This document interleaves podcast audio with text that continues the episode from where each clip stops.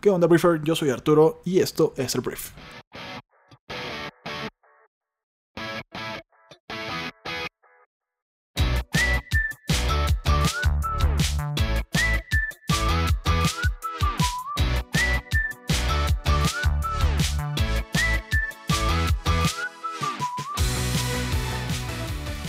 Muy bien, Briefer. Bienvenidos a esto que es el Brief. Yo soy Arturo Salazar, uno de los fundadores de Briefy. El Brief es un programa en el que te contamos las noticias más relevantes del mundo y también te explicamos por qué son importantes para ti. Entonces, hoy hay algunas cosas que platicar. Vamos a hablar de Andrés Manuel López Obrador, presidente de México, y algunas decisiones que tomó eh, respecto al G20 y otros.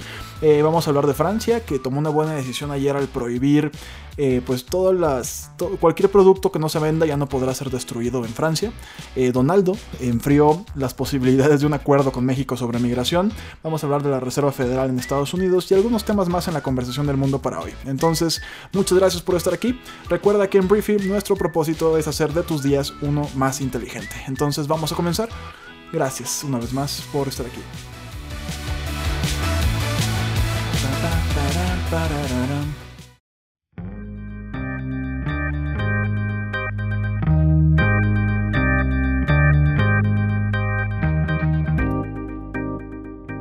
Vamos a comenzar hablando de México, porque el día de ayer, bueno, en México de entrada el presidente es Andrés Manuel López Obrador.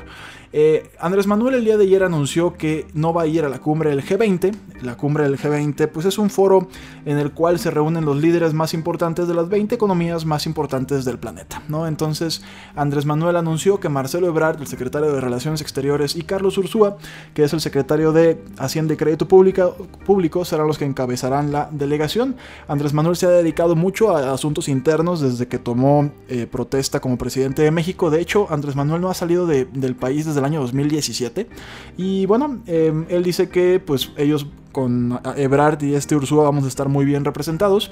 Ha recibido críticas, te voy a decir un poco de lo que ha recibido. Básicamente el G20 es un foro que Andrés Manuel calificó como turismo político un lugar en el cual pues se reúnen grandes hacedores de negocios, no solo de negocios, sino también políticos para pues fomentar el crecimiento económico de todos, ¿no? O sea, el chiste es que hagas tratos, el chiste es que fomentes la inversión entre países, entre empresas y países. Entonces, pues Andrés Manuel está siendo criticado por eso, porque pues al faltar el presidente de México, que nunca ha faltado un presidente de México en un G20, desde el 2008, que creo que fue el año en el que se creó el, el foro del G20, este, pues es la primera vez que un presidente mexicano falta. Él dice que hay mucho que hacer en México, tiene razón, em, pero bueno, te digo, hay opiniones encontradas al respecto. Por lo pronto, Marcelo Ebrard y Carlos Ursúa serán los que representan a nuestro país en este foro en Osaka, Japón, en el mes, a finales de este mes, ya van para allá. Es hora de hablar de Donald Trump, de Donaldo, como le decimos aquí en Briefing, presidente de Estados Unidos. Porque bueno, ayer Donaldo, eh, el contexto es que todavía, ahorita tenemos como una amenaza. El 10 de junio Estados Unidos impondría un arancel del 5% a todas las importaciones mexicanas hacia Estados Unidos, lo cual pues nos tiene nerviosos aquí en México, ¿no? Entonces Marcelo Ebrard y la Secretaría de Economía y diferentes políticos de nuestro país ya están en Washington intentando mover las cosas. El día de ayer eh, Donaldo de alguna forma Em, pues desprestigió la visita de la comitiva mexicana a Washington, diciendo básicamente que van a imponer aranceles y después que, impongan aranceles será tiempo de negociar. Donald Trump lanzó este martes un dardo psicológico a México al enfriar la posibilidad de llegar a un acuerdo sobre inmigración que evite la entrada en vigor de estos aranceles de los cuales ya platicamos. Entonces, bueno, la delegación mexicana en Washington pues ha estado haciendo eh, reuniones preparatorias antes de la cumbre prevista el día de hoy con Mike Pompeo, secretario de Estado en Estados Unidos. Y pues lo que dijo Donaldo desde Londres, que está haciendo una visita de estado por allá, es que es más probable que los aranceles entren en vigor y probablemente hablaremos mientras lo estén. Entonces, pues eso no está padre, ¿no? Eso no es ninguna buena noticia para México. Entonces, eh, esto es un 5%, se supone que se van a incrementar mes a mes hasta alcanzar el 25% en octubre de arancel si Estados Unidos pues no ve que México detiene a todo el flujo migratorio y las drogas ilegales hacia el país del norte. Entonces, la realidad es que es misión imposible lo que está pidiendo Donald Trump. En seis meses, la idea es que acabemos con todo lo que ha perjudicado el bloque eh, norteamericano durante décadas, pero bueno, es lo que quiere Donald Trump. México vamos a ver qué logra negociar. México, por supuesto, que también tiene sus cartas bajo la manga. Y pues vamos a ver, de aquí depende Marcelo Ebrard y digo, realmente depende de Donald Trump, si él quiere se van a aplicar y después te digo, no sé a qué va a jugar para para si en algún momento retirarlas o si no las pone. O sea, te digo, es impredecible lo que vaya a suceder. Pero por lo pronto, el día de hoy, Marcelo Ebrard y la comitiva mexicana se reúnen con Mike Pompeo, secretario de Estado, y a partir de ahí podremos seguir hablando. Es tiempo de hablar de Francia porque el día de ayer el país Galo hizo algo que a mí me parece bastante adecuado. Francia prohibirá la destrucción de cualquier producto que no se venda. La medida que ya se aplica en alimentos en Francia entrará en vigor en el año 2023 y pues busca acabar con el despilfarro escandaloso de todas las marcas de electrónicos, electrodomésticos, productos higiénicos, que pues son millones de productos no alimentarios desde ropa también, que cada año son destruidas, destruidos porque no se venden y porque no quieren revenderlos y no quieren regalarlos. Entonces Francia pretende prohibir a partir de 2023 esta práctica, ampliando así una medida que ya se aplica a los alimentos. ¿no? Entonces en vez de tirar y destruir, el tema es reciclar o donar. Esa es la consigna que el gobierno francés quiere convertir en ley para cumplir con el espíritu de economía circular de estos tiempos. Es una buena idea, esperemos que más países la, adopten. El hecho es reciclar y donar, no tirar y destruir. Es algo que suena lógico, pero hay muchas marcas que no lo hacen. Bueno, vamos a darle una continuidad al tema de los aranceles que Donald Trump quiere imponerle a México, porque los senadores republicanos, aclaro, los republicanos son, se supone, los del partido de Donald Trump, son sus aliados. Eh, el día de ayer advirtieron que la Casa Blanca podría no tener el respaldo de miembros de su partido en el Congreso por los aranceles sobre las importaciones mexicanas, al tiempo que el presidente eh, pues le dijo a los legisladores que buscar detener su plan sería una tontería.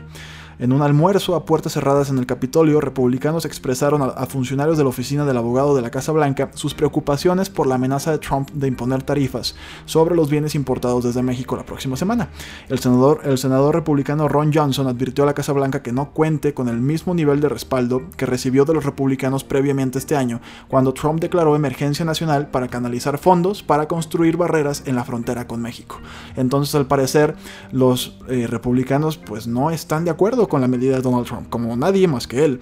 Entonces, este, ellos dijeron literalmente no nos gustan mucho los aranceles, así que no asuma que pueden tener el mismo nivel de respaldo. Y ese fue mi mensaje básico, fue lo que dijo Johnson, ¿no? Entonces, em, hay varios, ¿no? El segundo republicano de mayor rango en el Senado, John Toon, también dijo que, pues, que una votación para aprobar los gravámenes sobre México sería más difícil de llevar para los republicanos que una declaración de emergencia en la frontera. Entonces, también ellos están viendo que, pues, mucho, o sea, el impacto real de los aranceles que quiere imponer Trump sí va a ser para los productores mexicanos, pero va a ser mucho para el consumidor gringo. Entonces ellos no quieren meterle las manos al fuego por algo que la neta no tiene muchos pies ni cabeza a la hora de que estás hablando de que sea una buena idea económicamente viable para Estados Unidos. Entonces, pues Donald Trump ya le cantaron, ya le leyeron la cartilla. Los senadores republicanos podrían pues no apoyarlo esta vez y pues vamos a ver qué pasa. Esto se va poniendo cada día más interesante. Vamos a hablar de un tema que me tomó por sorpresa, honestamente. Vamos a hablar de la luz del mundo, la iglesia de la luz del mundo, que es algo francamente desconocido para mí. El punto es que Joaquín García, líder de la Iglesia Internacional La Luz del Mundo, fue arrestado de acuerdo con el Departamento de Justicia del Estado de California. El fiscal general del Estado, Javier Becerra, explicó que los cargos contra García son tráfico de personas, producción de pornografía infantil, violación de un menor y otros delitos graves. Joaquín García y sus coacusados habrían cometido estos delitos entre el año 2015 y 2018 mientras dirigía La Luz del Mundo, una organización religiosa internacional con sede en México con más de un millón de seguidores en todo el mundo.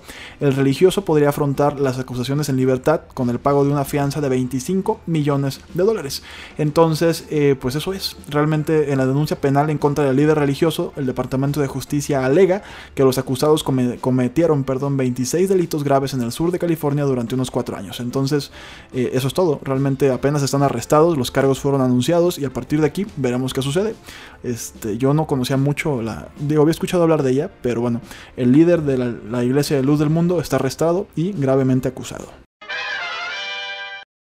Vamos a darle continuidad a la visita de Estado de Donald Trump por el Reino Unido, por Inglaterra, porque ayer se reunió Theresa May, la, mi primera ministra saliente, ya casi deja su cargo de Reino Unido, y eh, Donald Trump, el presidente de Estados Unidos. Entonces, ayer, pues básicamente en una rueda de prensa en conjunto, la primera ministra británica aseguró que ella y el presidente de Estados Unidos aspiran a lograr un ambicioso acuerdo comercial tras la salida británica de la Unión Europea. Por su parte, Trump coincidió en que ese eventual pacto tiene un tremendo potencial, será fenomenal y puede ampliar dos o tres veces el intercambio comercial que actualmente mantienen los dos territorios, valorado ya en 240 mil millones de dólares en el año 2018. Ante las críticas que este posible acuerdo suscita en el Reino Unido, en especial la posible entrada de Estados Unidos en el sector sanitario británico, la, líder conservadora perdón, eh, puntualizó que dicho tratado ha de ser acordado por las dos partes. Entonces como que ya están empezando a decir, sabes que sí me interesa un pacto comercial, pero también nos vamos a defender ante lo que tú quieras exigir. Entonces, este... May y Trump se reunieron en la residencia oficial de la primera ministra, que es el número 10 de Down Street, Downing Street, perdón. Este, y bueno, hubo muchísimas protestas. Literalmente decenas de miles de personas marcharon en, Inglaterra en contra de la visita de Donald Trump. Salió el Baby Trump, que es este globo del cual ya habíamos hablado mucho. El globo que es como una caricatura de Donald Trump en pañales, este, volando por Londres. Entonces Donald Trump dijo que pues, no había escuchado ninguna marcha, que seguramente las fake news estaban por todos lados, pero la realidad es que sí, sí hubo y mucha gente protestando en contra de su visita. Entonces, eso es un lado. Y por otro lado, vamos a hablar de Cuba, porque digo, voy a pegar la noticia porque tiene que ver también con eh, Estados Unidos y la administración Trump. Estados Unidos restringió viajes culturales y visitas de barcos privados a Cuba. Este martes se anunció que se restringirá estos viajes culturales y educativos de ciudadanos estadounidenses a Cuba, así como la visita de barcos y aviones privados y corporativos, en lo que se supone es un nuevo golpe para la economía de la isla. Esto eh, es completamente enfocado a que Cuba deje de, deje de apoyar al régimen, al gobierno de Nicolás Maduro en Venezuela. Entonces, pues es lo que explicó el día de ayer el Departamento del Tesoro, que ya no se van a permitir este tipo de viajes culturales eh, pues de contacto con el pueblo cubano, conocidos en inglés como People to People, y pues esto había permitido que miles de estadounidenses visitaran la isla tras el deshielo que inició en 2014. Entonces, pues le vuelven a poner hielo al tema Cuba-Estados Unidos y vamos a ver a partir de aquí qué sucede, porque desde ayer la restricción sobre cruceros pues ya no puede, ya, ya está vigente, pues ya no pueden atracar cruceros en Cuba que provengan de Estados Unidos. Entonces, esto es un alto pues, golpe para el turismo también, que pues sí era muy bueno que los cruceros llegaran con gringuitos, con dólares a Cuba. Y ya, esa es toda la noticia, pero un golpe más para Cuba, que pues le están haciendo un cerco económico y vamos a ver cómo reaccionan, si es que pueden reaccionar o si simplemente pues hacen agua y ya, no sabemos qué va a pasar. Muy bien, Briefer, vamos a hablar de Joe Biden. Joe Biden es el ex vicepresidente de Estados Unidos, que actualmente es uno de los tantos candidatos demócratas que buscan pues la candidatura presidencial del próximo año para aspirar a ser el presidente de Estados Unidos. Este, eh, Joe Biden el día de ayer eh, presentó un plan para abordar o combatir el cambio climático con una inversión de 1.7 billones de dólares y el objetivo es lograr un 100% de energía limpia en Estados Unidos para el año 2050, usando en parte los ingresos de revertir un recorte de impuestos a las empresas del gobierno de Donald Trump. Donald Trump, que eh, pues recortó impuestos, o sea, le, disminuyó los impuestos a ciertas empresas. Hubo mucho empresario muy feliz por esto. Joe Biden lo que quiere hacer es revertir esa medida y con ese dinero, pues fomentar estos 1.7 billones de dólares para eh, pues 100% de energía limpia en Estados Unidos. Es una gran, a mí me gusta, os digo, obviamente es una noticia agradable de escuchar. Eh, tiene, tiene connotaciones de muchos tipos, pero de entrada suena bien. Y yo creo que también ataca al, a pues, los millennials, ¿no? que son votantes que este tipo de acciones nos agrada escuchar, ¿no? Este tipo de iniciativas. Entonces, Joe Biden ya había tenido semanas de presiones de rivales activistas verdes que afirmaban que no estaba tomando el calentamiento global lo suficientemente en serio. Entonces, Joe Biden avienta esta propuesta para esto, ¿no? Para pues a ese grupo de votantes que estén contentos y que en general, pues al mundo le vaya mejor con menos emisiones de, eh, sobre todo gases de efecto invernadero, que me parece que Estados Unidos es el segundo productor global después de China de este tipo de, de contaminantes, ¿no? Entonces, pues vamos a ver. Eh, Biden busca un término medio que complaciera o que complazca a los ambientalistas sin molestar a los votantes obreros que llevaron al poder a Donald Trump en el año 2016. Entonces, los detalles me los voy a guardar. Este es, la, este es el plan en general. El punto es que 10 años, o sea, serían 10 años en investigación en energías limpias y la modernización de la infraestructura para eliminar las emisiones de gases de efecto invernadero, a lo que los científicos culpan de acelerar el cambio climático y sus efectos. Eh, pues el cambio climático es algo que pues Donald Trump no que no cree que exista, ¿no? Entonces, pues claramente ahorita el liderazgo en Estados Unidos pues no es muy verde ni muy preocupado por el medio ambiente que digamos. Terminemos el brief esta mañana hablando del Banco Mundial porque digo, ayer sacó un reporte extenso del cual voy a rescatar algunos, eh, pues algunos temas que te podrían interesar, que definitivamente te van a servir. De entrada, el Banco Mundial advirtió que el crecimiento global de la economía en el mundo se podría ver seriamente mermado por eh, la guerra comercial entre China y Estados Unidos este año 2019. Se prevé que en 2019 el mundo crezca económicamente un 2.6% y en 2020 2.7%, o sea, una diferencia de una décima nada más entre año y año. Pero la economía es vulnerable y todo este problema que hay en el comercio internacional podría eh, comerse hasta un punto porcentual del crecimiento previsto, por lo que quedaría en 1.7% del crecimiento en el planeta es mucho dinero, o sea, 1% podrá sonar poquito, pero es mucho, mucho, mucho dinero. Y todo esto es por la guerra comercial entre China y Estados Unidos, que esperamos que se arregle lo antes posible. En el otro tema que declaró el Banco Mundial es que eh, mantuvieron la perspectiva de crecimiento económico para la economía mexicana este año en el 1.7%. Esto podríamos decir que es una buena noticia, solamente porque no lo recortaron. Habíamos sufrido puros recortes dentro de todos los institutos que miden el desarrollo económico de México, habían recortado y recortado y recortado. Y bueno, por lo menos en esta ocasión no lo recortaron, quedamos en 1.7, que tampoco es un numerazo así increíble, pero bueno. Este, el estimado para este año queda en 1.7%. Este, en el año 2020 queda en 2%. Y bueno, habíamos comenzado el año en 2% para este año y 2.4% para el que sigue, pero te digo, diferentes eh, temas de contexto internacional y nacional han hecho que el Banco Mundial nos recorte el, estimado de crecimiento, ¿no? Entonces, obviamente todo esto le sumas lo que Donaldo anunció de los aranceles de la semana pasada y se pone complejo el panorama.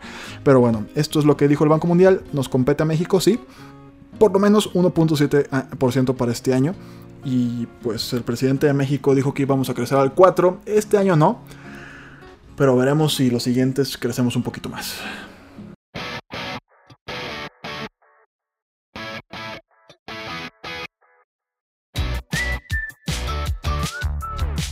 Muy bien, Briefer. Esta fue la conversación del mundo para este miércoles. Espero que te haya gustado, que le genere mucho valor a tu día.